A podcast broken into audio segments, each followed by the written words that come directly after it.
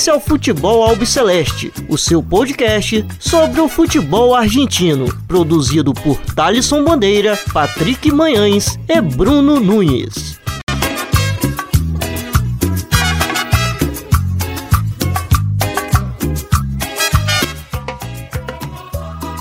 Salve, salve a todos vocês. Está começando agora mais um episódio do Futebol Albiceleste. Meu nome é Thalisson Bandeira Estou sempre na companhia do Bruno Nunes e do Patrick Manhãs.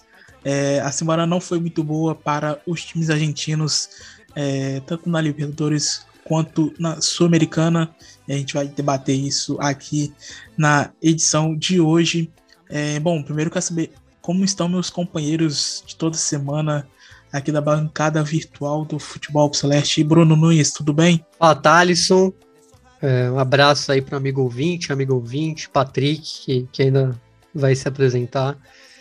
E temos aí uma. Tivemos uma semana aí fatídica para o futebol argentino internacionalmente. Então a gente veio, veio falar aí justamente das duas eliminações dos dois times que sobravam é, nas competições continentais. Patrick Manhãs, tudo bem? Saludo ouvinte, amigos, tudo bom? Mais uma semana, e aí dessa vez para falar da, das tristes eliminações tanto de Rosário Central e River Plate, é, competições diferentes, mas internacional, e é isso, né? Mais uma semana, vamos que vamos. Bom, então vamos começar pela terça-feira é, com a derrota do Rosário Central em Bragança Paulista para o Bragantino, um gol no finalzinho de Arthur, é, quando o Rosário estava ali tentando de todas as formas fazer um golzinho é, na, na partida. É, bom, o Rosário que começou a todo vapor, é, fazendo um gol com o Marco Rubio, mas o VAR, é, o juiz olhou no VAR e foi não validou o gol do Marco Ruben, é, central que partiu para cima é, desde o começo da partida, mas infelizmente não conseguiu é, a classificação. Bruno, como que você viu o Rosário Central na última terça-feira diante do Bragantino, que chega aí a sua primeira semifinal de um torneio internacional? Ah, eu vejo de uma maneira positiva, apesar da, da eliminação, porque foi um pouco o que a gente falou do, da última partida, um time que, que nunca se rendeu, fez dois gols contra o Bragantino lá em Bragança, Uh, e nenhum valeu, infelizmente, para o Rosário Central. O primeiro, como você falou, anulado pelo VAR. O outro, depois, uma falta de ataque do Marco Ruben. E, e a derrota vem justamente quando o Rosário está totalmente postado no ataque. É, um gol do meio de campo, basicamente, que o Fatura Brown estava bem adiantado e o, e o Arthur fez. Tivemos uma leve confusão depois, só que o Central acabou perdendo muito mais por ter sido muito ofensivo. Então foi um time que não baixou a cabeça de jeito nenhum e poderia muito bem ter passado. E fica aí a boa sul-americana do Kili Gonçalves. É, sai com moral, eu, eu acredito. É, claro que a gente está falando de futebol argentino sem nenhum representante na Sul-Americana, assim como a gente vai falar depois da Libertadores, mostram uma, uma crise, imagino. É, e não só para o Brasil. Né? O Brasil, a gente fala dos grandes valores, mas os outros rivais também. É, temos outros países envolvidos e não são argentinos, então isso tem que ser destacado. Mas, no fundo, eu vou falar que eu acho que deu a lógica. Assim, eu, principalmente em todos os semifinalistas da Copa Sul-Americana, é, a gente acabou não vendo. Ah, eu, eu não vi nenhuma surpresa. Eu imaginava que seriam esses quatro times mesmo: o Bragantino, o Atlético do Brasil, e o Penharol e o Libertar do Uruguai, né? E do Paraguai, no caso, o Libertar. Time que se reforçou muito, aliás, é o time que tem muito argentino, o Libertar. E então foi, foi final triste para o Central, que nunca se rendeu, mas foi justo. E Patrick Central que jogou é, indo atrás realmente do resultado, né? É, às vezes tem times que vão jogar fora de casa, mas esperam é, esperam o time da casa atacar para fazer o contra-ataque, mas não, parece que na terça-feira quem jogava de local era o Rosário Central, né? É, como que você viu essa eliminação canaja na última terça-feira em Bragança Paulista? Primeiro de tudo, devo dizer que eu concordo com tudo, com, com o raciocínio do Nunes. É, primeiro de tudo, eu acho que vale fazer sempre o raciocínio de que o jogo de volta ele acaba sendo em função do jogo da ida, e isso é inevitável, porque o Rosário Central precisava correr atrás do placar e o fez muito bem, apesar de não ter conseguido o gol. E por que, que eu falo isso? Porque diferente do, do jogo da do jogo da ida, a postura mudou completamente. As peças foram as mesmas, mas o encaixe de conseguir anular o Red Bull Bragantino, principalmente no primeiro tempo, e conseguir tomar a, a iniciativa e o protagonismo da partida, assim, foi total. Então, é, o Vecchio, principalmente com a, com a, bola nos pés, fazendo uma, uma, uma marcação é, tanto em cima do Raul e do Lucas Evangelista, tentando anular essa saída de bola. O Fabrício Bruno e o Natan também muito bem anulados, tanto pelo Marco Ruben e o Milton Caraglio. Uh, o Luciano Ferreira também, Diego Zabala. Uh, foi um Rosário Central que, diferente das outras partidas que vimos, era um Rosário Central muito bem organizado, compactado e que também gerava perigos. E acho que essa eliminação, como eu falei, ela acaba sendo em função principalmente do jogo da ida, em que o Rosário acabava se expondo mais, fazendo com que o Red Bull Bragantino também jogasse muito nos contra-ataques. Então, é, acaba sendo estranho falar isso, mas é positivo essa saída é, essa saída não, é, é, a, eliminação da forma como foi. É claro que ninguém gosta de uma eliminação, mas da forma como foi, de você sair dali vivo da chance de, cara, assim, a gente lutou até o fim, tanto no jogo de ida para recuperar um placar é, muito assim, astronômico do que era, do gigante, do, do, da forma de gols mesmo, numericamente, e também da forma de jogar no jogo da volta. Então, acho que o Kili Gonzalez ele tá assim, de parabéns e ver como vai ser agora na, na Liga né, Argentina, né, que é uma competição em que a gente mede é, através dos pontos corridos a regularidade, se essa equipe realmente pode produzir isso numa competição nacional. E vale lembrar que já no próximo domingo tem clássico rosarino, inclusive a gente vai comentar é, já, na, já no, no finalzinho do episódio é, as partidas além desse clássico. É, bom, e no final tivemos uma, uma briguinha ali, né, Bruno? É, sabe me dizer o que, que rolou exatamente ali, o motivo da briga? Ah, parece que foi algo muito mais pelo que foi a partida. Parece que tava tendo provocações o jogo inteiro. Então acabou que o gol, imagino que foi justamente quando os jogadores do Rosário Central viram que talvez tinha ido tudo pro brejo tem aquela máxima, né? Você já tá, tá mal no jogo, então aí o cara resolveu brigar. Imagino que foi mais por isso. Então, é, tinha uma bronca aí, acho que do, dos times, da, do, entre os jogadores, né? Muita provocação é, nas duas partidas. E acabou que acho que ficou tudo, vamos dizer, escondido aí no final, explodiu justamente depois do gol aí que o Arthur fez no Fatura Brown. Bom, e agora falando sobre a Libertadores, onde tivemos a eliminação do River Plate na última quarta-feira para o Atlético Mineiro, é, um baile, completamente um baile que o River é, levou é, na última quarta-feira no Mineirão com público. É, tivemos a presença de público no Mineirão.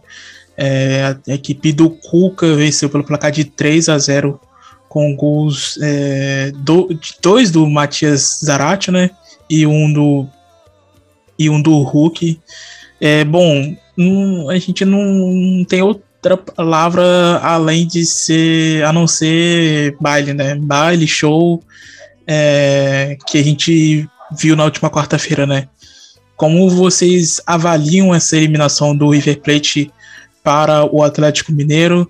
É, bom, questão de elenco, a gente já cansou de comentar aqui que o do Atlético disparado tem o melhor elenco, é, sem sombra de dúvidas. Agora vai estar tá mais forte ainda com com a chegada do Diego Costa.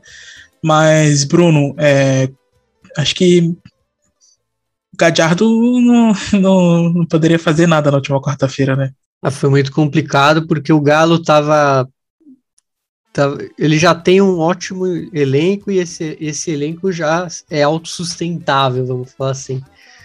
Mas o jeito que o Galo entrou em campo, assim, tanto taticamente como em, com ânimo, tá, fez o jogo quase perfeito, vamos dizer assim. É, mesmo sem o Nath Fernandes. É, e logo no início a gente já viu como seria o, o jogo, né? Com 20 minutos o Hulk manda aquela bola para Zarate fazer o gol de bicicleta ou de voleio, não, não sei muito bem. Chilena. Ah, que, é, não, não, chilena é a bicicleta, né? Uhum. Não sei se seria um voleio ou uma, ou uma bicicleta. Mas tanto faz, porque foi golaço. Então isso é o que interessa. E também é, acho que aos 30 minutos a gente vê uma substituição que muda muito a cara do jogo, que é a saída do Maidana, que me surpreendeu, imagino que também tenha surpreendido vocês, é, ele ter começado jogando, para entrar o Paradela. Então ele colocou um meio campista e o River voltou a ter uma linha de quatro de defensores. E depois disso, né, logo depois o Hulk já habilitou ali o Savarino e para fazer o aliás ao contrário, né? O Savarino habilitou o Hulk, que fez o segundo gol por cima lá do, do Franco Armani. Então, é isso, acho que a partir dessa, dessa substituição meio que o jogo meio que eu vi ali como ele é finalizado, esse 2 a 0 é, depois do segundo tempo, o Marcelo Gajardo não teve resposta dos seus comandados. Tive com ânimo já baqueado, 2 a 0 no primeiro tempo é algo muito pesado. E o Galo, com a calma que tem, com o nível de jogadores que tem, controlou totalmente o jogo. Claro, o River teve algumas chances, mas nada que a gente fale, nossa, que chance perigosa, deixou realmente o time do Galo em, em, em apuros. Teve uma ou outra, mas nada que a gente possa falar que fez por merecer, podia ter conseguido algo melhor, mas acho que não conseguiria. O Atlético estava muito bem, era o dia do Atlético e tudo deu certo para os mineiros. E destacar, obviamente, o, o Hulk, né? E Savarino e o Zaratio. Foi, passou tudo, passou nesses três jogadores aí. Concorda com tudo que o Bruno disse, Patrick? De novo, concordo. E é muito louco que foi até pelo menos os 15 primeiros minutos, porque se a gente fizer assim, fizer um recorte do que foi pelo primeiro, os primeiros 10 minutos são 10 minutos com quatro finalizações perigosas de quase dentro da área do, do, River Plate e quatro defesas importantes do Armani. Então isso já logo em seguida, assim que o primeiro tempo acaba, você já você já tem o pensamento do início desse jogo pensando poderia ter sido muito mais. E não foi por causa do Armani. Só que se a gente parar para analisar antes do primeiro gol, o River, ofensivamente, conseguia gerar espaço e oportunidades, embora não, não, não de uma forma tão clara como as do Atlético. E é louco, porque logo depois do, do primeiro gol, foi um baque absoluto, porque primeiro que foi um golaço, é um tipo de golaço em que anima, assim, aflora os ânimos de toda a equipe do, do, do Atlético, da torcida. Ainda mais com a torcida, né? Isso, da torcida, e joga assim o toda a energia do, do River lá embaixo. E aí o jogo começa assim, a ser muito superior com relação ao Atlético, porque é um Hulk fazendo uma transição e jogando no corpo, é o Savarino achando passe por dentro, é o Zarate deixando o, o maluco, porque o Anrileri não sabia se pressionava o Mariano e deixava o Hector Martinez é, exposto com o Zaracho. É o Savarino é, é, jogando ali, é, levitando entre o Enzo Fernandes e o Zuculini. O Alonso achando passe também. O Everson é, sabendo jogar é, com os pés. Então, assim, existiam fórmulas e fórmulas do, do Atlético chegar na área do Armani e você só via o Julian Álvares e o Soares tentando chegar no Everson. O Zuculini não funcionou, o Enzo Fernandes não funcionou, o Maidana aos 30 minutos ele se machuca e aí deixa exposto completamente um espaço em que o Hulk estava deitando. E eu entendo, assim, acho que só discordo dessa parte do Nunes quando ele falou que é, estranhou do Maidana jogar, porque eu acho que o Maidana ele era o cara que seria responsável para o Hulk não jogar. E é louco, porque assim que ele sai, é, imediatamente o Hulk ele começa a, a, jogar muito em cima do Paulo Dias e do Hector Martins. E o Paulo Dias ele acabava ficando exposto porque ele era uma área do, do Paulo Dias que tinha que se preocupar tanto com o Eduardo Vargas quanto o Hulk. Então, é, eram muitas opções. Acho que só o Jair que não, que não tinha um, um destaque tão grande ofensivamente, porque Arana, Mariano, sabe? É muito louco. E assim que estava no fim do jogo, eu cheguei a postar isso no Twitter, que já veio a, a reflexão de, do que foi o jogo da ida. Porque assim como o Enzo Pérez e o Nath Fernandes é, oficialmente deixa claro que eles não vão jogar o próximo jogo. Eu cheguei a, a, a, falar na semana passada, no episódio da semana passada, de como o, o Nath Fernandes, o jogador que ele é, não é um peso tão grande como o Enzo Pérez na, no, no River Plate. E ainda que o Enzo Pérez estivesse no, no River Plate, não ia adiantar de nada, eu acho. Não, mas é no sentido da necessidade de, de manter uma bola limpa, de, de sair jogando, a leveza de, de conseguir conectar as peças do ataque. E aí, quando a gente não tem um, um, um Nath Fernandes e olha para o Atlético Mineiro, você tem Savarino, Zarate, Hulk, Mariano, Arana, Alan, Vargas, e são todos jogadores de altíssimo nível e que estão rendendo muito bem. Então, aí você olha para o outro lado e você tem Dela Cruz, que não estava 100% e entrou no meio da partida, Paradela, que ainda tá, não está maduro, Enzo Fernandes, que entrou para essa vaga pra, do lugar do Enzo Pérez, não correspondeu, o, o Soares e o Julian Álvares também não, o Anrileri também não estava 100%. Então, e, e Patrick, e citar também Foi. o Carrascal, que já tem algum tempo que não vem jogando bem, né? Vamos ser bem sincero que nas últimas partidas Carrascal. ele andou bem sumido. O Carrascal também. Então, para finalizar, eu já estou falando muito porque realmente é, é, um jogo que desperta tantos e tantos debates. O, o, River não só não tem as suas peças jogando bem, como também algumas peças não estão 100%, que é o caso do, tanto do Dela Cruz como também do, do Henri Leri, que são peças assim fundamentais. Então, o, o Gadiardo não só é, não tinha muito o que fazer, como também teve o seu caso bem bem assim piorado, podemos dizer assim, por conta da, das lesões e de ser também um, um calendário que não beneficia as duas equipes ao mesmo tempo. Lembrando que o Atlético Mineiro ele está jogando regularmente e o River Plate praticamente está vindo de uma pré-temporada. Mas isso não tira nem um pouco os méritos do, do, do, Atlético, longe disso. Foi um baile mesmo, foi um baile merecido.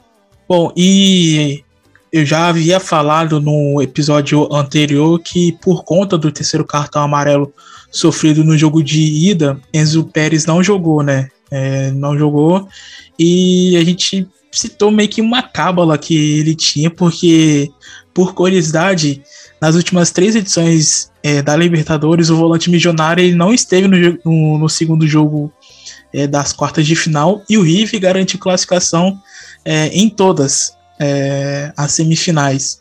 Em 2018, é, contra o Independente, ele foi expulso contra o Racing. Em 2019, contra o Cerro, ele tinha três cartões amarelos contra o Nacional do Uruguai em 2020, ele testou positivo para a Covid-19. Em 2021, contra o Atlético, é, ele levou o terceiro cartão amarelo, como falei anteriormente. É, vocês acham que se o Enzo Pérez estivesse na partida, é, poderia ser um resultado diferente ou, ou bom, não, não, adiantaria de nada? É, aquela noite realmente foi do, do Atlético Mineiro. Só eu acho que eu vou fazer um comentário breve que eu acho que poderia não ser diferente, mas é, é justamente o que o Patrick falou. É, o banco do Atlético é muito supre muito mais do que o do River. Então, você perder o Enzo Pérez é, é fatal. Ele, ele, tem muito protagonismo nesse time e não tem um cara que você fale que vai substituir ele da mesma altura. Então, Cara, eu sinceramente não sei, porque se o Galo tá no mesmo dia, pode ser que teria sido menos gols. É, eu não sei, porque no fundo o Carrascal também ia estar tá lá para, sei lá, uma hora vai receber a bola e não vai saber tomar a decisão certa. Então, acredito que não ia mudar muito. Não ia mudar muito, mas seria melhor. Seria melhor, com certeza. E eu concordo com, com o Luiz também. Eu, como eu falei, eu, eu não acho que o Enzo Pérez ele mudaria o placar do jogo, mas eu acho que mudaria um pouco da postura. A classificação do Galo, eu acho que estava. É, eu acho que era uma questão de tempo mesmo porque se o Galo tivesse no mesmo dia com o Enzo Pérez, acho que talvez só mudaria mesmo um pouco do placar, ou não sei, mas que o Atlético seria classificado, eu, eu não tenho a menor dúvida, pelo que produziu. Eu só queria também fazer um, um, um comentário é, que não tem muito a ver com o Enzo Pérez, mas o River do Gadiardo. E, assim, eu não lembro, desde quando o Gadiardo assumiu, uma derrota, uma eliminação tão, assim, é, doída como essa. É, no sentido de o, o, adversário ter sido tão superior assim, no, no, jogo da volta, pelo menos. Eu, eu realmente eu não consigo me lembrar. Ou, ou foi porque o River caiu hum, é, vivo, jogando muito contra o Palmeiras, ou foi daquela noite, se eu não me engano, contra o Lanús, 2017, é, sei lá, por conta de VAR ou, ou, alguma coisa assim que não, que foi muito. Não foi por conta do, do desempenho do River, longe disso. É, eu acho que foi a derrota mais. É, que, que, mais machucou o, o Gadiardo taticamente e tecnicamente. Bom, é, em relação à questão da torcida, é, falou bastante sobre isso, é, inclusive o atual prefeito de Belo Horizonte e ex-presidente do Atlético, Alexandre Calil, é, digamos que ficou espantado é, com o que ele mesmo autorizou. É, bom, tivemos uma diferença enorme, né? A gente sabe que tem uma diferença enorme quando você joga com torcida e sem torcida. É, Para vocês, isso incentivou ainda mais o Atlético. E se quiserem fazer algum comentário em relação ao público que, digamos, é, pra, na minha opinião, não, não tinha 16 mil pessoas ali na, naquela quarta-feira. Acho que com certeza tinha mais pelo, pelos ângulos. Bom, mas enfim, é, deixo com vocês os comentários. Ah, espero que, que isso também não signifique aumento de de casos, é, mas parece improvável não, não, não ter um aumento, porque tava. Foi algo totalmente mal feito, você vê. Né? Não, não, não foi algo planejado é, para receber um público com os protocolos, entre aspas, que a gente sempre fala.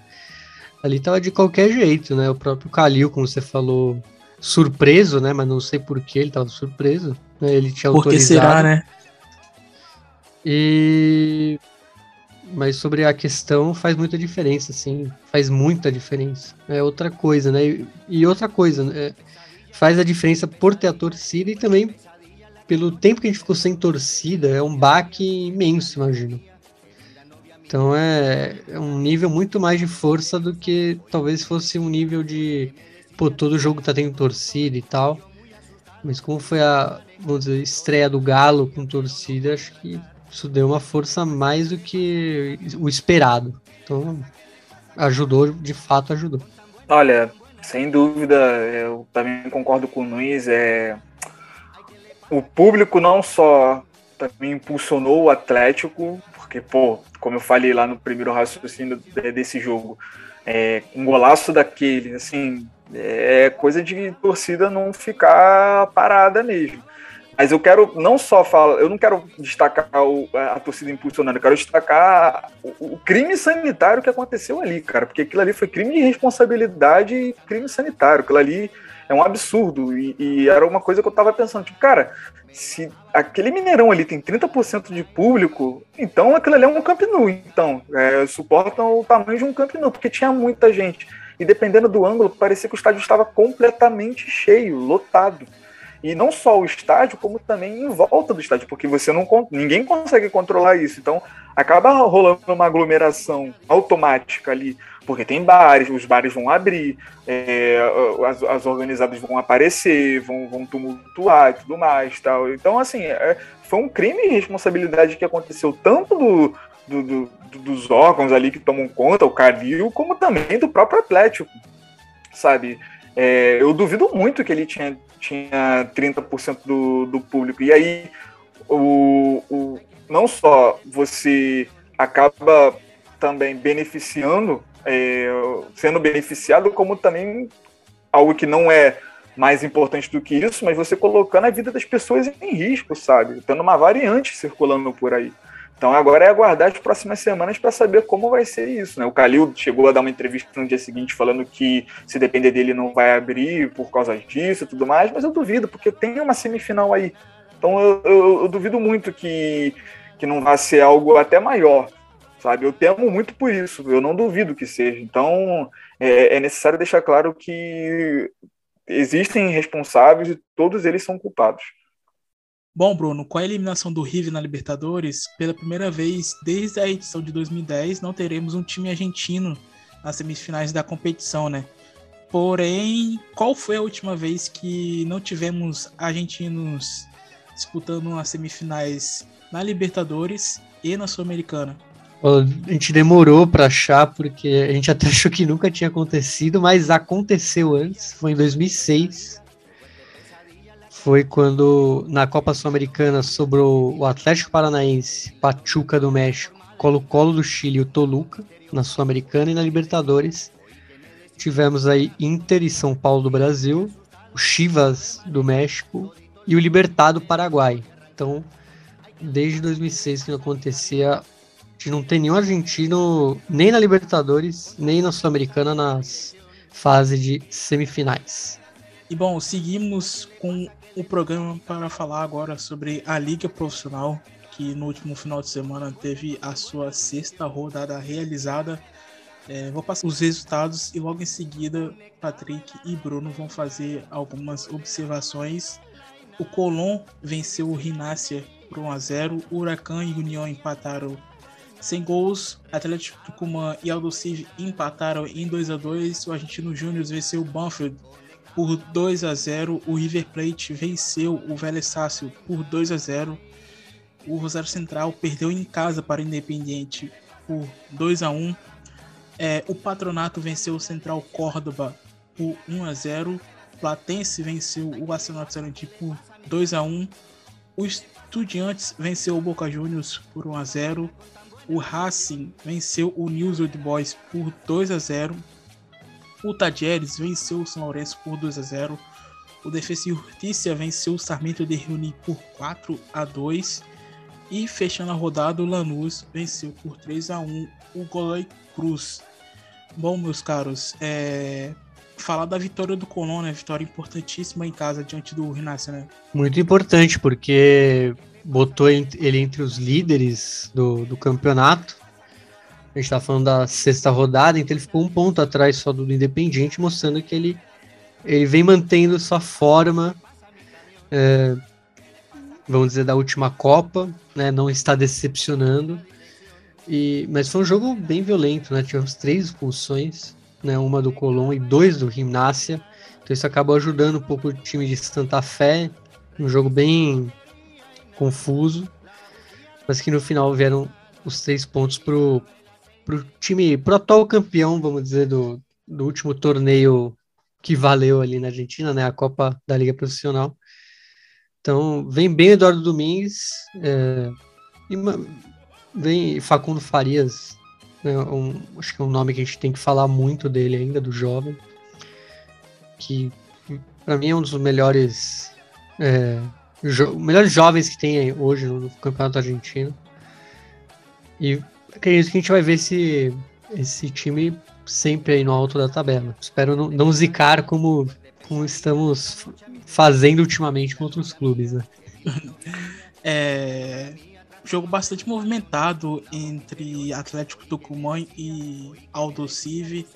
Aldo Civi que estava vencendo aí por 2 a 1 é, com dois gols de Calterúcio e sofreu um empate no finalzinho da partida, Patrick.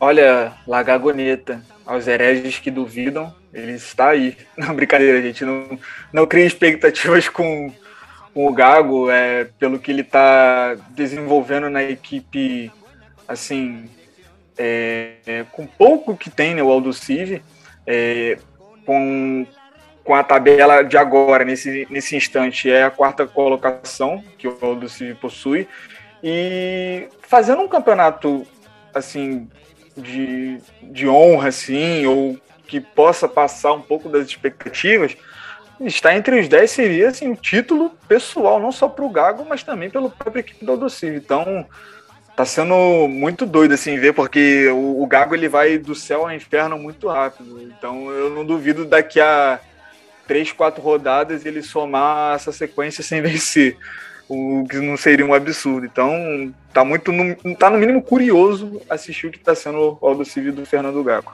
Bom, e o Vélez segue sem vencer e sem marcar até o momento na, na Liga Profissional, né, Bruno? Então, é.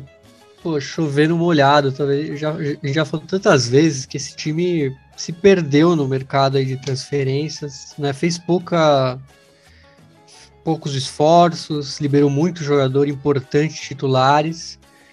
É, teve Jogos Olímpicos também, perdeu uma boa parcela de seus jovens que, que eram titulares.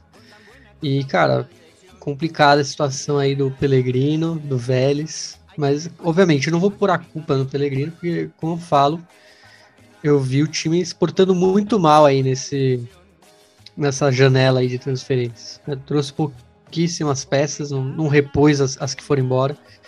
E o resultado é esse que a gente está vendo agora. Então, não tem o que fazer.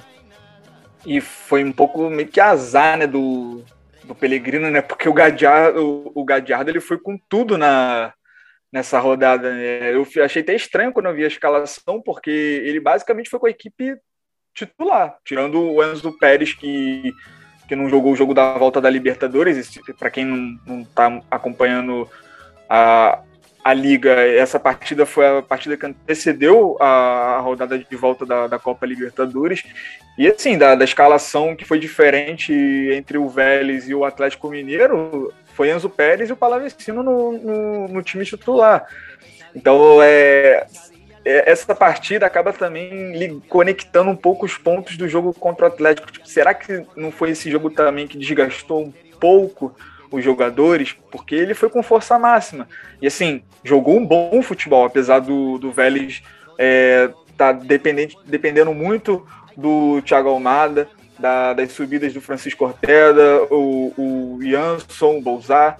É, então acabou sendo um pouco azar do Vélez do Gadiardo ir com o time titular e jogar um futebol que foi agradável de assistir. Tanto com o gol do Brian Romero e do, e do Enzo Fernandes que também deu uma assistência pro, pro, pro Brian Romero no segundo gol. E o Independiente que venceu mais uma, é, até o momento é a única equipe é, que segue ali com sem sofrer nenhuma derrota.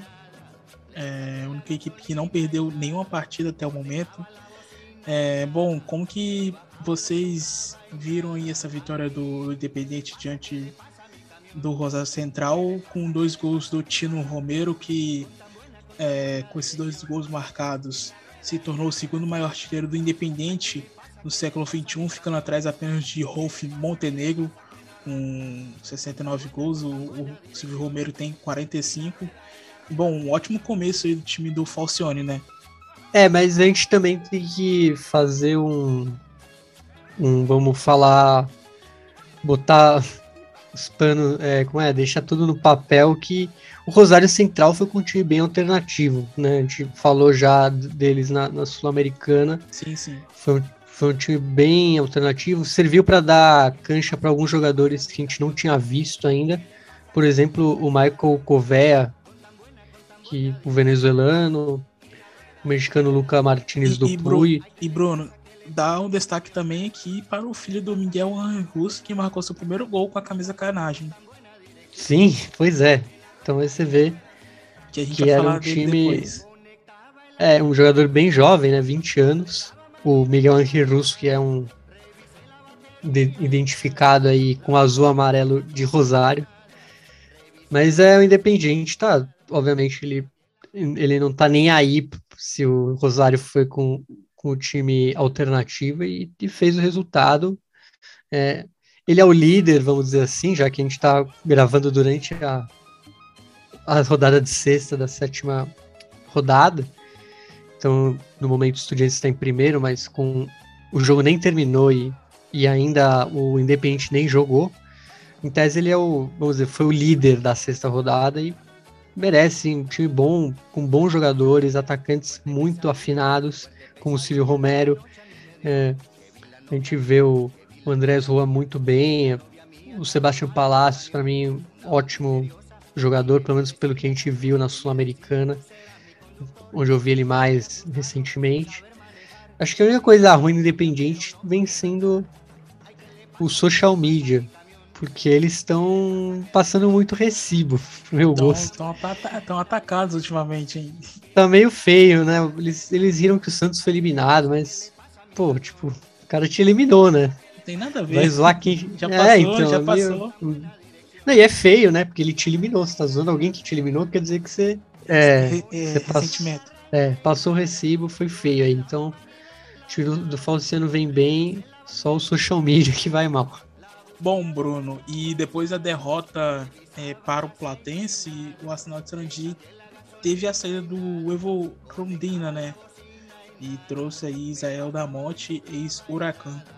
É, uma troca inusitada, talvez. O Arsenal não vem bem, Porém, o Evo Rondina conseguiu grandes resultados, por exemplo, na Sul-Americana.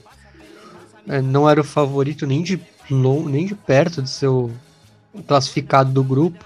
Tinha o Bolívar, que tem muito mais é, dinheiro. Tinha o, o Ceará, que tem uma ótima campanha. E acabou eliminando os dois e passou de fase. Então, eu achei que ele ia ter muito mais crédito depois desse, desse resultado, mas acabou não acontecendo, ele deixou o time aí é, não muito bem na, na, na, tabela. É um time que talvez brigue contra os promédios, até que tá tranquilo. E o Damonte é uma aposta, né? Eu vi, ele, vi pouco dele no Huracan é, e não ainda tá não entendi muito também, bem. Né? É, então, é, é um novato da Monte. Tem pouco e... tempo. E, mas lembrando que o Arsenal, na tabela anual, vamos dizer assim, ele seria o último. Né? Na tabela, se a gente somasse os campeonatos, né? É, ele é o time com pior desempenho na temporada. Mas, não sei, eu imaginaria um tempo a mais pro Rondina depois da, da boa Sul-Americana. E, bom, acabou o estilo, né? O estilo Peak Blinder, ele que usa sua boininha, seu terninho. Não, não veremos mais aí, pelo menos momentaneamente aí na primeira divisão argentina. Bom, e o Pintiarata venceu o Boca Juniors por 1 a 0 com o gol de Fabiano Nogueira. E tivemos a saída do Miguel Angel Russo do Boca, que acredito que já era algo que já, já estava sendo planejado ali pela, pela diretoria chinesa, encabeçada pelo, pelo Riquelme. E para o lugar do Russo vem Bataglia, o maior jogador eh, com títulos na história do clube. Estava treinando na reserva, comandou o Boca eh, em duas partidas na Liga Profissional contra o Banfield e o São Lourenço, devido àquele caso lá de isolamento social do Boca, depois da partida contra o Atlético Mineiro. Bom, é, acho que não é novidade, né? Não foi uma novidade essa saída do Russo, né, Patrick e Bruno? Olha, a novidade para mim foi ele ter durado tanto. Porque, assim, foi, foi uma loucura do que foi esse, Boca do Russo, né? Porque todo episódio a gente. E era todo episódio mesmo. Todo episódio a gente discutia a, a quando o, o russo vai ou vai é, fazer com que o seu Boca Juniors jogue um futebol apresentável. E apresentável não estou falando de bonito, posse de bola, mas apresentável no sentido de que é, contundente. É, ou quando ele vai sair. E aconteceu, aconteceu nessa última semana. É, eu tenho muitas dúvidas com relação ao Batalha, é, ainda mais tendo as opções aí no mercado, é, mas aí depende também muito das escolhas é, dos técnicos que queiram é, aceitar o Boca Juniors agora. E foi uma partida assim é, horrível, horrível mesmo. Foi, foi, talvez seja o maior destaque negativo dessa partida, dessa rodada, seja é, essa partida que foi um, um estudiante que não precisava fazer tanto esforço para se defender e que machucava o Boca muito por, pelos próprio, pelo próprio erro da, da equipe chinesa. Então agora é ver, né? Porque só tem agora a, a, a Liga, né? É uma competição em que o Boca Juniors ainda não venceu, está acompanhado do Vélez e tem muita coisa ainda para acontecer, mas eu não consigo ver o Batalha ainda. Eu sei que vocês ainda não perguntaram, mas eu sei que já deixo claro aqui que Batalha eu acho um, uma escolha. Assim, é porque eu tava imaginando no, no Eduardo Domingues do Colón, né? Mas, enfim, né? Eu deixo para vocês aí o que vocês acham com relação à, escolha do, do ídolo Batalha. Bruno, você acha que é uma boa escolha é, do Conselho é, do Boca, de Futebol do Boca Juniors, o Sebastião Bataglia? Ah, pela trajetória no clube e etc, e etc, é um cara que impõe respeito, mas como técnico, a gente viu muito pouco, é um cara focado na reserva do Boca e talvez sinta aí uma, um baque, né? E é bom falar, não conheço o trabalho do Batalha nas reservas. É, e, e então não, não faço ideia do que pode vir. Então, é, para mim não é uma boa ideia por isso. Eu não sei o que vai vir. E, Mas, é, e tem nomes bons aí, né? Para o Boca ir atrás. E vai lembrar que ele tem pouca experiência treinando um clube profissional, né? São apenas dois, que é o Almagro e o Buffalo. É, então, e trabalhos que não deixaram, vamos dizer, um legado, uma. Putz, cara foi muito bem no Banfield ou no Almagro, mas não, é o caso, né?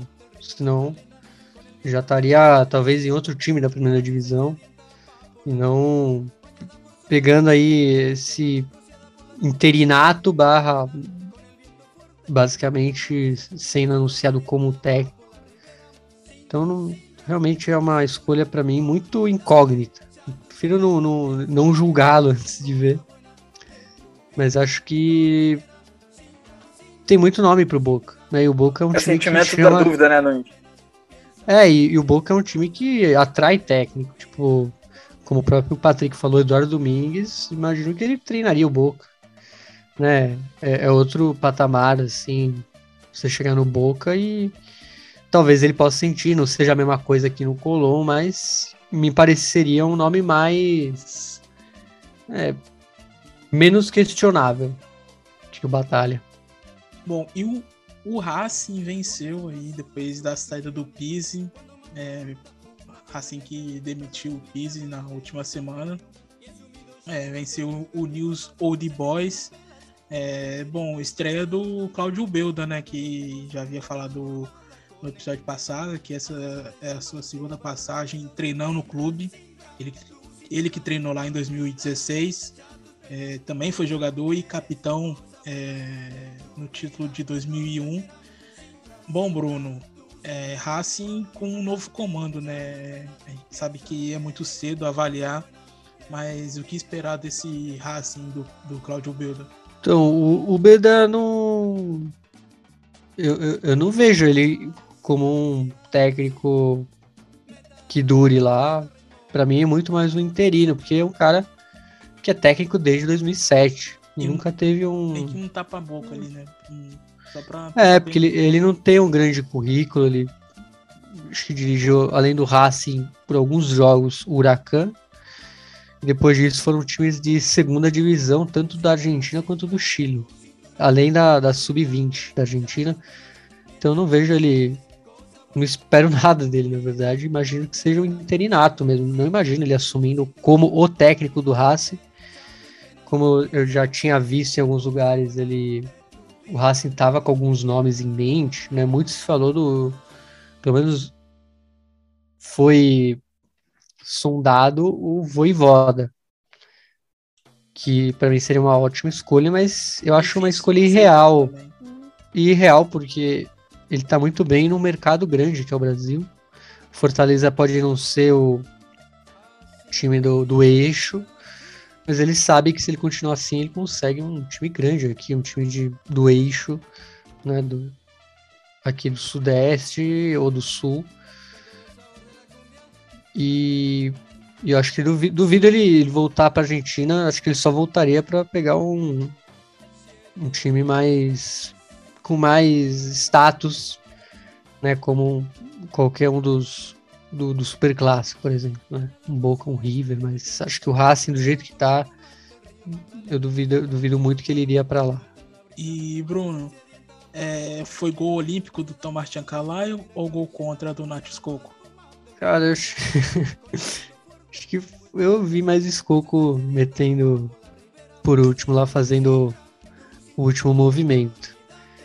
Então, para mim, foi mais um gol contra mesmo. é, bom, agora falar sobre é, a derrota do São Lourenço, né? Que a gente deu uma almofada sinistra no, no ciclone depois que o Federico, presidente da Penha do Vocês veio aqui. E bom, mas o Tajeres, Tajeres é um time pô, muito bem montado. É, né? Se fosse, é, mas tô falando se fosse na, o... tô falando na questão da gente ter secado o clube na, naquele momento. É. E de lá para cá não, não vem ganhando. E, e os Romero, né, também. É, tem a questão, tem essa questão toda também. E na última segunda-feira é, foi derrotado para o Tadieres do Cacique Medina, que, como o Bruno disse, muito bem, o time muito bem montado. Venceu por 2 a 0 aí com gols do Enzo Dias e do Hector Fertoli, ex-jogador do Racing. Bom, o momento não anda muito bem lá, lá em Boedo, né? Depois é, da volta é, definitiva para, para o velho gasômetro, as notícias não andam muito bem por lá, questão de saída de jogador, dos irmãos Romero, enfim, como que vocês é, estão vendo esse momento aí do ciclone?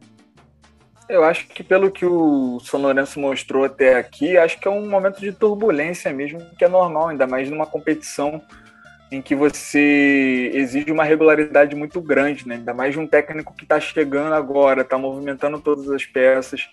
E assim, né? foi, foi não, eu acho que não foi uma almofada nossa, acho que foi uma expectativa de que seria um, um campeonato em que o São Lourenço poderia brigar entre as cabeças. Que ainda pode, claro, porque o campeonato tá, ainda não chegou nem na décima rodada. Eu acho que a gente poderia, sei lá, testar essa mufa se, por exemplo, o São Lourenço enfrentar o Boca ou o Vélez, né? Para saber né, se, se tá realmente mufado.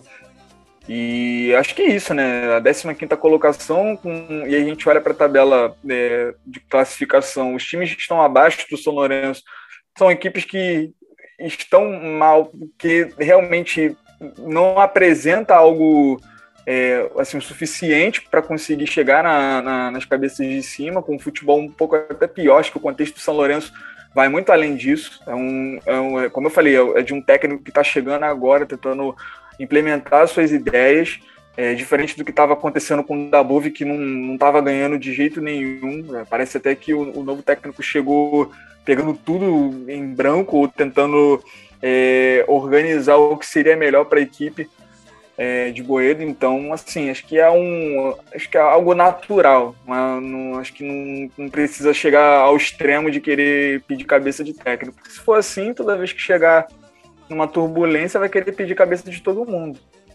E bom, Bruno, no encerramento da rodada, é, a gente poderia deixar de falar dele, né?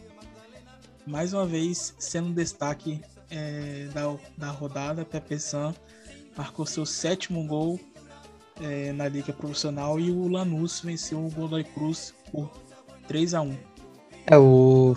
É incrível, né? O Pepe San, mais um gol é, vem liderando esse Lanús que tem uma campanha excepcional, tá? 13 pontos em 6 jogos. E é um time que, além do PP Santos, tem outras boas peças, como a gente viu aí, Inácio Malcorra, que sempre foi um bom jogador lá em Santa Fé, no, no Tateng, e tem sido um bom jogador lá em Lanús. E o Godoy, o Godoy Cruz que veio de uma vitória sobre o, o River alternativo e é um time que parece que deve sofrer aí com os promédios mesmo, né? Ele, o Huracan e o Platense são os que estão mais delicados no momento e acho que é natural a gente ver o Lanús vencendo e, e o Pepe sete gols e, e seis jogos, né? Uma média incrível, mais de um gol por partida e tudo para ser artilheiro desse campeonato. E bom, a sétima rodada já teve início hoje, sexta-feira, onde tivemos a vitória do Alto Civi por 3 a 0 diante do Colón, é, dois gols do Calterucci e um de Federico Rino. O Banfield está perdendo em casa para o Estudiantes da La Plata. É, Castro fez é, o gol do Estudiantes aos 13 segundos da partida. Manuel Castro é, abriu o placar no Florencio Sola. E agora o Sarmento de Runim vai vencendo o Atlético Tucumã por 3 a 0. Grande vitória aí do time de Runim. E mais tarde, daqui a pouco, 9h30, é, Independiente vai em busca aí de, de tentar retornar à liderança, né, se permanecer o resultado do Estudiantes, que atualmente lidera o campeonato, só com um pontinho à frente. O Independiente enfrenta o Defensivo Justiça em casa. Amanhã, sábado, 1h30, duas partidas: Central Córdoba e Platense, Godoy Cruz e Huracan. 13h45, Vélez recebe o Lanús. 6 horas, o Arsenal de Sarandi recebe o Racing. E fechando a rodada de sábado, 9h15 da noite, 8h15 da noite, o Boca Juniors enfrenta o Patronato. No domingo, temos 1h30 da tarde, o União recebendo o Tadieres. 13h45, o clássico Rosarino entre News Old Boys e o Rosário Central. 6 horas, o São Lourenço recebendo o Argentino Júnior. E no encerramento da rodada, o Rinácia recebendo o River Plate 8h15 da noite em La Plata. Essa semana que vai vir agora teremos rodada no, no teremos rodada dia de semana, é, então aí teremos três rodadas seguidas é, do campeonato argentino. Bom, destaque dessa sétima rodada, além do clássico Rosarino, um jogo interessante que eu acho é Vélez e Lanús, né? O que, que vocês acham? Concordo, e eu ia dizer esse, né? Apesar do Vélez não tá muito bem. Mas é isso, eu fico com esses dois também, tanto o Vélez de Lanús quanto o, clássico de Rosário. É, o clássico de Rosário, por ser o clássico, e obviamente ver sem expectativas, porque os clássicos às vezes, muitas vezes, aliás, não, não são o que a gente espera, apesar do último. Funcionou, né? Racing, né? É, o Racing Independente que foi bom, né? O último. Só não tem expectativa. várias edições fracas. Vamos ver se o News e Rosário conseguem. E o jogo que eu. É. E outro jogo, só pra não, não ir com a mesma, eu iria no. Nesse dia agora, né? Independente Defesa e Justiça. É um jogo bem interessante por juntar vários, vamos dizer, personagens que já passaram pelos dois clubes, né? BKTS, Independiente. A gente sabe que tem muitos jogadores de passado do Independiente lá no Defensa e Justiça. É, apesar que esse jogo já né, será logo menos aí nessa sexta-feira já. Bom, Bruno, agora entramos no nosso momento nostalgia, onde falaremos sobre os 25 anos do bicampeonato do Vélez, que conquistou o Abertura de 95 e o Clausura de 96. É, momento marcante na história do clube de Liniers, né? Sim, porque tem uma coisa, né? No Clausura 96, quando faltavam quatro rodadas para o fim do campeonato, o Carlos Bianchi saiu do Vélez e acertou saída para Roma. E no jogo da despedida dele, na 15ª rodada, o Fortin de Liniers venceu o Colón por 2 a 0 e o motivo da saída do treinador foi a questão da renovação de contrato que já se arrastava há alguns meses. E quem acabou assumindo aí a, a bronca foi o Oswaldo Piazza, que era o técnico das inferiores do clube. Então, Bruno, primeiro vamos escutar a narração, na minha opinião, do melhor narrador argentino é, da década de 90, Marcelo Araújo, é, que foi uma partida bastante tensa, né? Logo si, depois da narração, a gente volta aqui para comentar sobre o título do Clausura de 96 do Vélez Sácio.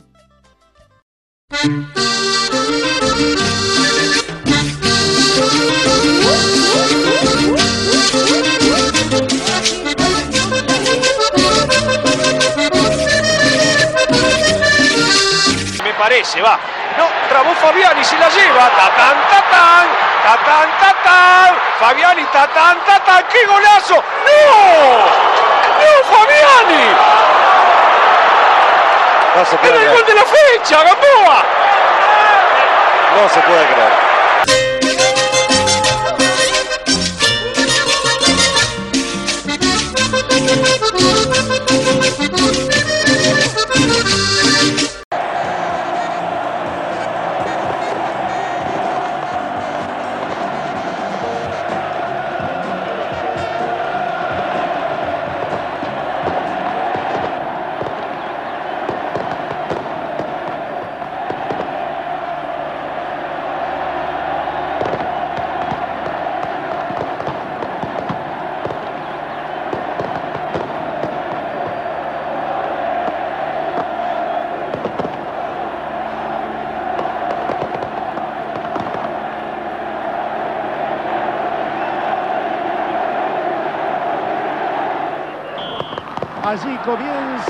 Tener la Bruchaga que había recibido del Calderón. La pelota viene para Pablo Rochen. Aquí estaba llegando Paez sobre el lateral derecho. Allí estaba luchando Martínez que no pierde. Se viene con todo el Turo Flores. El que lo está marcando es Arceno. El Turo que engancha, que quiere pero no puede. Este es Bustos. Que sale, que controla, la tiene Burruchaga, que es el capitán de Independiente. Cardoso se queda a mitad de camino. Ya va a venir el Nuno Molina. Cambiando para Juan Cruz Real. Se viene otra vez Vélez, el cabezazo. Curando Herrera. Allí está Herrera. Pose y Flores esperan el centro. Herrera viene el Turu. Pose que no puede. El Negro Gómez. Viene Martincito Pose, no pudo Real con él. Este es Pose, sigue Pose, la tiene Pose, no pudo Rochen, qué bien por Pose. Pose. El que reventó esa pelota. Intenta nuevamente Vélez. Allí viene para el Turo Flores con su marcador personal. Estoy hablando del polaco Arseno. Estamos viviendo la finalísima del clausura. Este es el Turo con todo. Turo, Turo, Turo, Turo. Mondragón. Así viene Pose para el gol, Pose para el gol. Pose que no puede. Le queda Baceda, Baceda para pegarle. Baceda que busca el perfil. Baceda. Baceda que no, señoras y señores. Viene Cam. Esa pelota no se fue y esto sigue. Aquí está el Turo Flores. El despeje había sido de Busto. Se estaba metiendo otra vez el negro Gómez. Arceno acaba de salvarse Independiente. Mientras ya la tiene uno Molina. Mientras anticipa el Pacha Cardoso. Se juega Vélez el Pacha de lujo para el Turu. Otra vez notable Bustos para el chino Sandoná. Todo Independiente está defendiendo. Así es el chino. Estupendo Mondragón. Va viniendo para Herrera. Sale el arquero. Salva Mondragón el tiro de esquina desde la derecha que favorece. Paez ya la tiene el Nuno Molina. Se viene otra vez Martínez, prefiere para Calderón. Aquí está Burruchaga, este es Burruchaga, el que bien puesta la pelota para Martínez. Se viene Martínez, Martínez, Martínez, Martínez, Martínez, el rebote. Burruchaga. Rochen devolvía a Cristian Baceda, Patricio Camps ahora, el Pacha Cardoso, otra vez Baceda, Martínez lo perseguía, este es Pose, aquí está el Turo Flores, otra vez Pose de lujo, le hizo Pose, Pose, Pose, Pose, gol de Pose asegurar el campeonato. El Flores que no puede. Páez que despejaba el remate. De Herrera le queda. Allí acomoda Chilaver. Todo Independiente se está defendiendo. Adelanta Chilaver justo sobre la media luna. El zurdo pensando si la mete en el primer palo, la cruza al segundo. Señoras y señores, rezan los de gimnasia. Chilaver, estupendo Mondragón.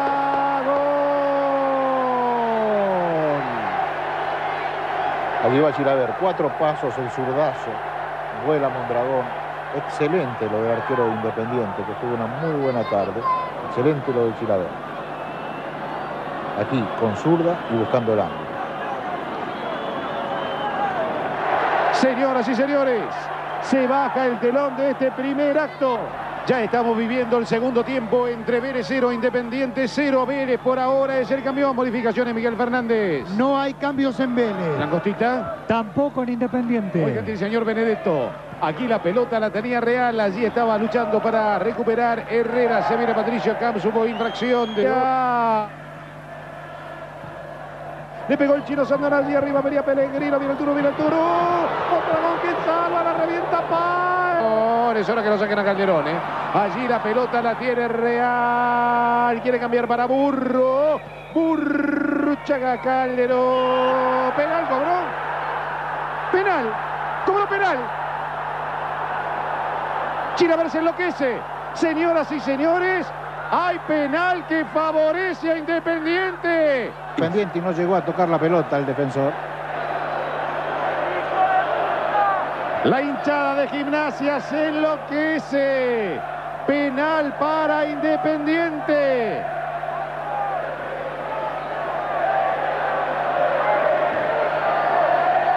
Vanega se lo lleva por delante al jugador de Independiente.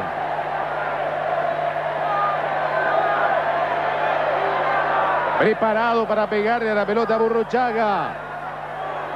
El milagro lo puede hacer únicamente Chilaver. Los Messi algo le están diciendo a Burro. Iliana también. El viejo Timoteo también. Allí va a entrarle Burruchaga la pelota. Burru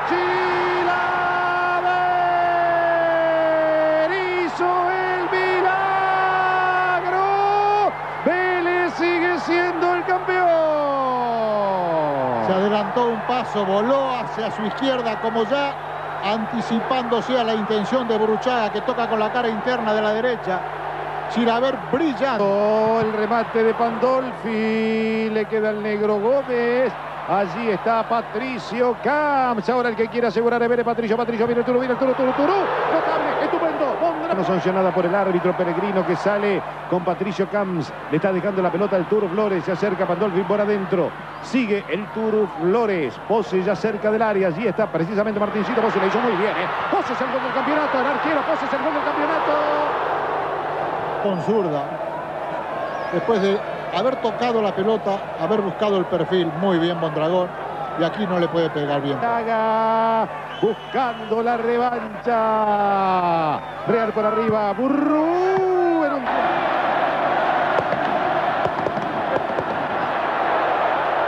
Allí está saliendo Mondragón la pelota para negro Gómez. El gol de Gómez, el gol de Gómez, gol de gol de Gómez. ¡Palo! La revienta Mondragón. Campeón es Vélez.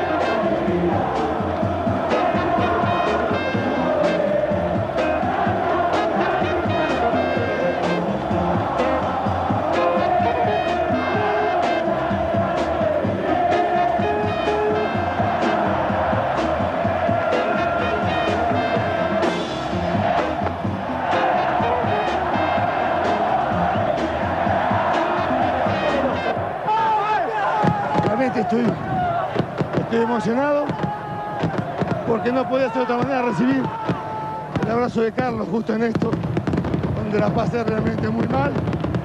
Y bueno, estoy feliz, estoy feliz por él. Es de él, no es mío, ¿eh? atención.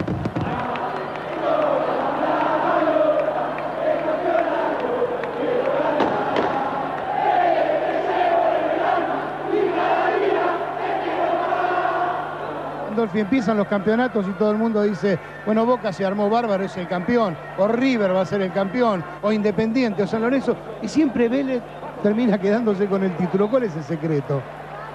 Que cuando se arman equipos es muy difícil, no se conocen los jugadores, y nosotros hace casi cuatro años que estamos juntos, por eso se logran estas cosas, nos conocemos casi en memoria y no se creen que por comprar muchos jugadores van a lograr un título tan pronto, es jodido, no se conocen, nosotros nos conocemos hace cuatro años, estamos juntos siempre y bueno, eso es la virtud que por ahí tiene este grupo. Parece que estaban con la cabeza más allá que acá. Sí, eso eh, bueno, lo podés pensar ni, ni dominar, o sea, te concentras para este partido, pero es indudable que, que, querés saber cómo está allá. Cuando gritaban gol de Vélez te pone contento, cuando gritaban nosotros eh, te querían matar. Pero bueno, creo que no solamente hoy, sino en el, año hicimos las cosas bien como para hoy estar acá, ¿no? Sí, para demostrar que siguen siendo el mejor equipo de la Argentina, que nadie les regala absolutamente nada. No, no, yo creo que, no sé si el mejor, pero el más regular. Durante tres años y medio fuimos, eso es muy difícil. Eh, y bueno, y, hubo equipos que jugaron muy bien, Gimnasia, Lanús, Estudiantes, pero bueno, gracias a Dios nos quedamos nosotros. Se da felicitación. Un abrazo. Enrique. Aquí va la vuelta. Aquí va una vuelta improvisada, como se improvisan las vueltas olímpicas en el fútbol argentino, con muchos que nada tienen que hacer, con muchos que nada tienen que ver, con particulares que creen que son los protagonistas en lugar de los jugadores. Quedaron atrás los de seguridad, quedaron atrás las cuerdas, quedaron atrás las previsiones, quedaron atrás los recaudos que habían tomado los dirigentes de Vélez para que la gente pudiera vivir y disfrutar desde la tribuna una vuelta olímpica como pocas veces puede disfrutarse en el fútbol argentino. Eh, Marcelo Herrera, ¿lo buscaste de forma casi desenfrenada a Mauricio Pellegrino para abrazarlo por algo en especial? Porque este es un grupo muy unido y a pesar de que, de que acá nosotros dentro de la cancha nos pedimos mutuamente que metamos huevo, nos damos fuerza uno a otro, nos calentamos entre nosotros, pero cuando termina el partido somos todos una sola cosa.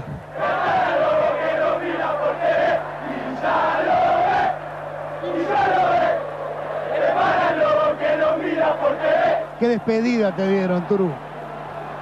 Sí, inmejorable, ¿no? Creo que todo jugador quiere irse de, un club así y por suerte me toca vivirlo a mí, eh, sabiendo que estoy eh, muy, muy triste, es muy difícil dejar a, a, mis compañeros, que es lo que más quiero eh, en esto, ¿no? Y bueno, creo que se me hace difícil, pero lo suplanto con esto, con la alegría que tiene la gente, ellos mismos y, y la felicidad que siento dentro mío, ¿no? Hubo que sufrir hasta el final. Sí, creo que sufrimos muchísimo, jugamos creo que uno de los peores partidos del campeonato, pero creo que nunca bajamos los brazos, intentamos más allá que no anduvimos bien con la pelota, eh, siempre fuimos para adelante, estuvimos bien parados y, nos dio una mano estudiante que, que les empató, ¿no? Y, nos, y, lo, tienen a Chilaver también. Y lo tenemos a Chilaver, eh, por suerte eh, nos salvó el partido. Fuerte, Turo.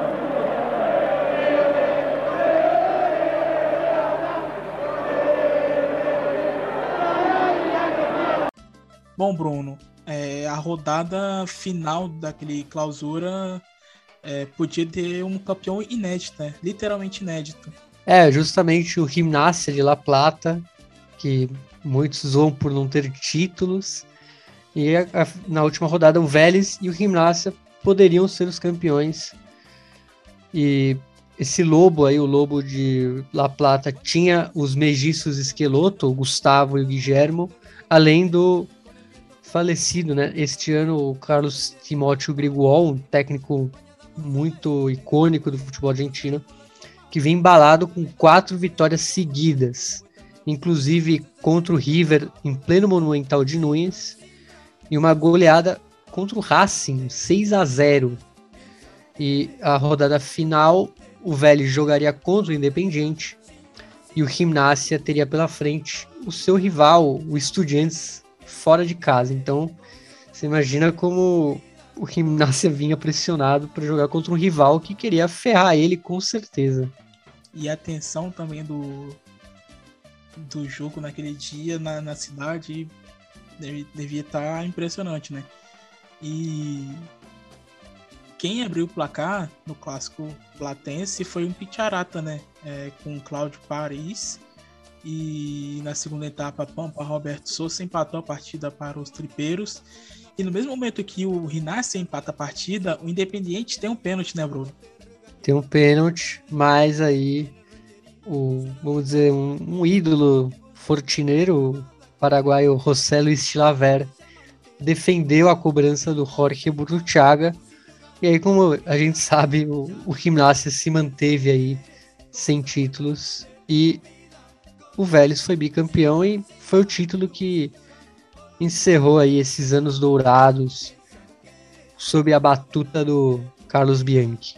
Que inclusive esteve naquele dia em Liniers para dar a volta olímpica, né? Ele já estava treinando a Roma, mas ele veio, esteve na Argentina para celebrar aquele título.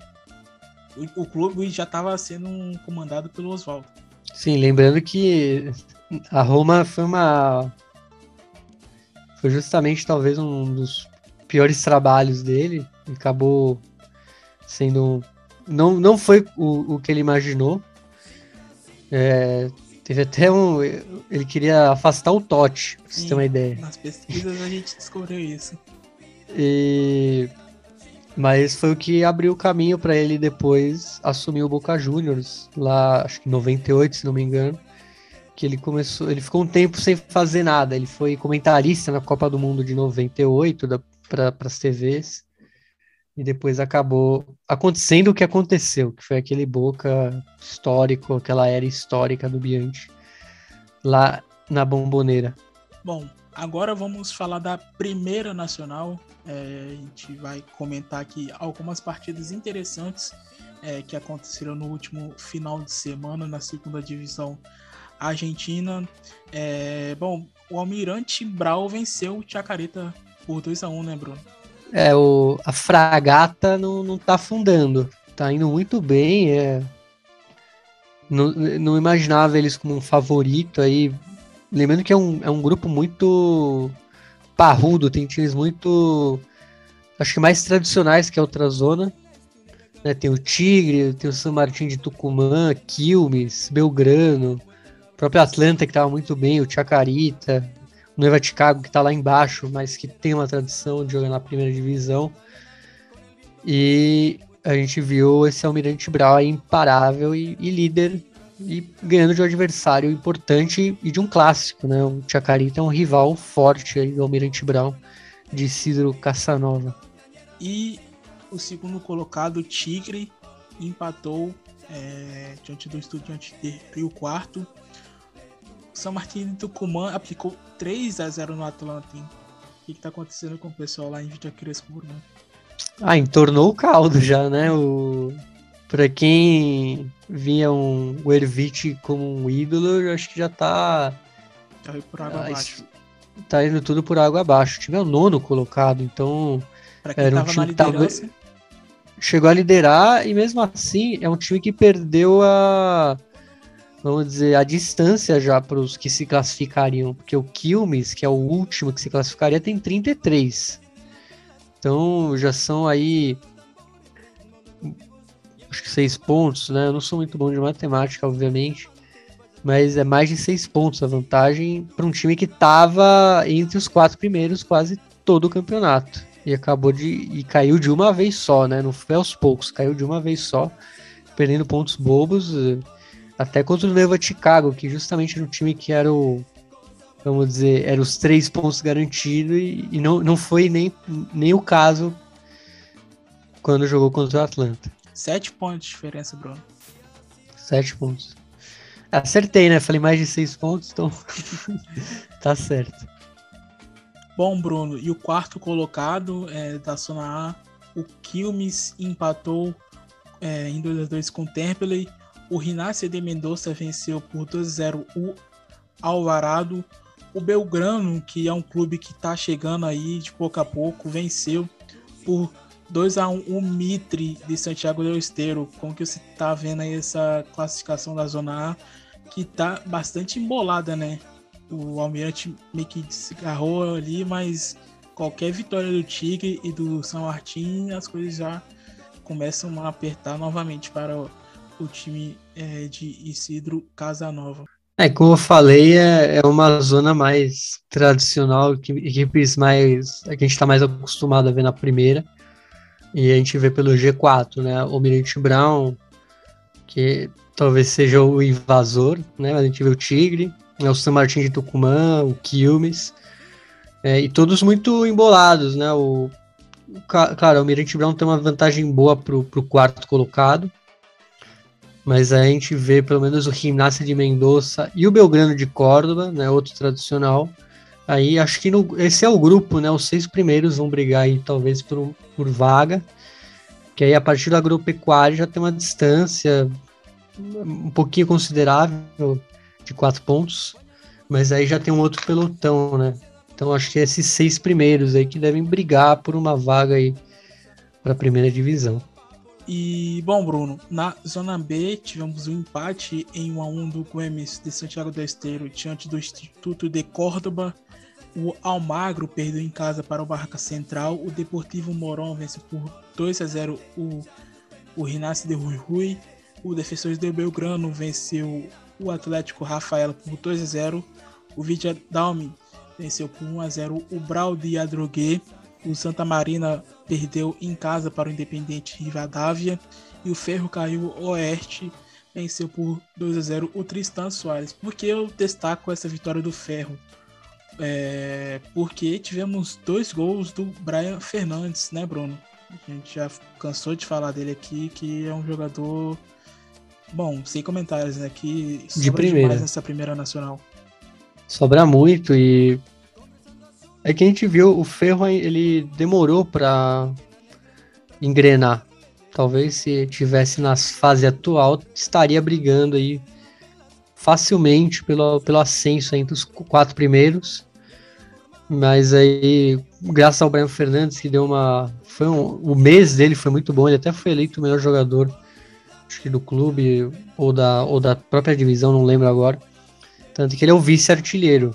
Né? Ele tá atrás do, do Pablo Magnin, do Tigre com 14, sendo que quatro foram de pênaltis do, do Pablo Magnin, e ele vem logo atrás com 10 e só um de pênalti, né? empatado com Cláudio Biller, é, da, do Atlético Rafaela, que também tem 10, que era aquele jogador da, da LDU, é, LDU campeão da Libertadores, e é, eu imagino que o Ferro deve, vai crescer ainda mais no campeonato, mas a gente tem ainda não tem muito tempo hábil para crescer muito. Então o time tem que começar a ser perfeito para tentar brigar por uma vaga. É, porque a gente sabe que é complicado. E esse tá muito.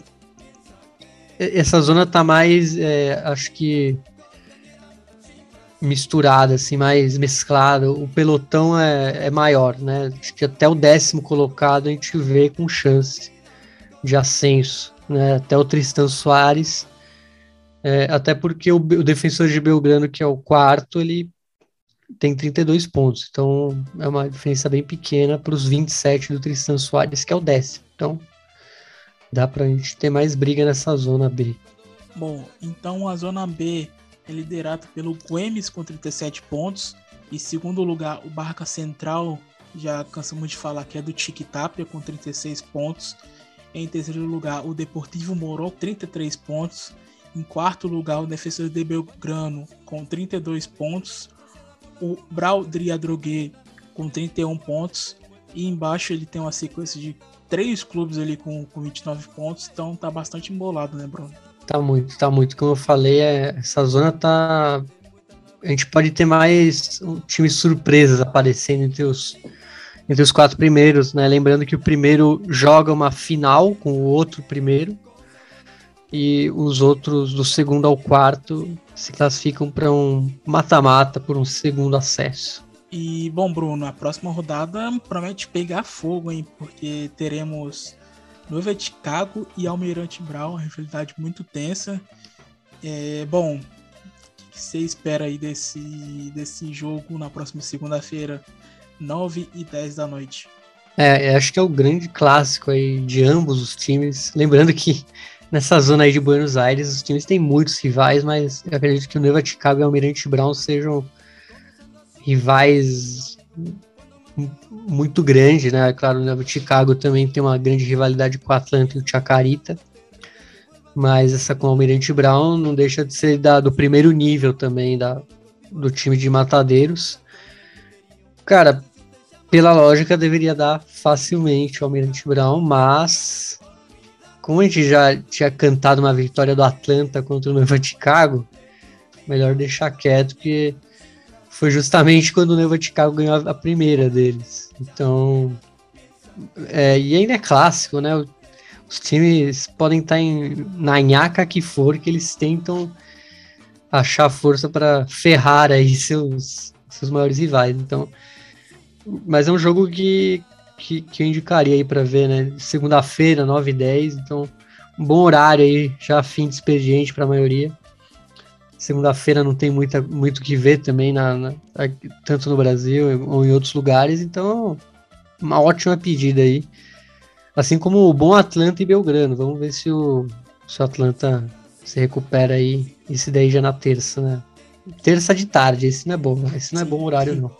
Não, ó, além de ser terça de tarde, 3 e 5, Bruno. 3 e 5. Sim, é. Não sei porquê. não sei porque é 3 e 5. Pelo menos é, é, é, redondo, é meio que redondo, né? Se fosse é. 3 e 3, sei lá, eu acharia mais bizarro, mas. Bom. Coisas, né? Coisas. Dafa. Bom, então é isso. Encerramos mais uma edição do Futebol Alpo Celeste comigo, Thaleson Bandeira, Patrick Manhãs e Bruno Nunes. Bom, agradeço demais, é, Patrick, pela presença e até a próxima. Eu que agradeço, Thaleson Nunes. Sempre um prazer de estar falando aqui com você sobre o futebol argentino. E é isso, galera. É, sigam a gente nas redes sociais, Instagram e Twitter é, assinem o feed e, por favor, compartilhem, curtam, mandem para todos as histórias que contamos no Twitter, por favor, porque vocês ajudam demais. Valeu? Obrigado pela moral e até a próxima, até semana que vem. Bruno, muito obrigado pela presença sempre e o que encerraremos a edição de hoje. Bom, gostaria de primeiramente agradecer aos ouvintes, né? Você, Thalisson, o Patrick, mais uma mais um episódio. E sobre encerramento, uma música que chama Yo Te Sigo, do, da banda Los Calzones Rotos, né? As calças furadas em português. Mas que é uma letra bem futeboleira, vamos falar assim, né? De futebol, música de cancha mesmo. Fala sobre a paixão sobre futebol. A banda em si eu, eu não, não conheço muito além dessa música. É uma banda de ska mas me parece que fez mais uns sucessos é, pontuais, né? Não é uma banda com vários. E esse é um deles, né? Uma música bem de cancha mesmo, argentina. E tentamos pegar um pouco naquele momento ali que o Vélez foi bicampeão, né? A música foi lançada no ano seguinte, que. É, 97. O, o bicampeonato. Bom, então é isso. Agradeço demais, Patrick e Bruno Nunes, pela presença aqui. Agradeço também os nossos ouvintes que escutam é, os nossos episódios, dão feedback. É, bom, quem não assinou, assine o nosso feed, acompanhe é, nossas histórias lá no Twitter, como o Patrick disse. Então é isso. É, encerramos a edição com Los Carrones Rotos. Eu te sigo e até a próxima.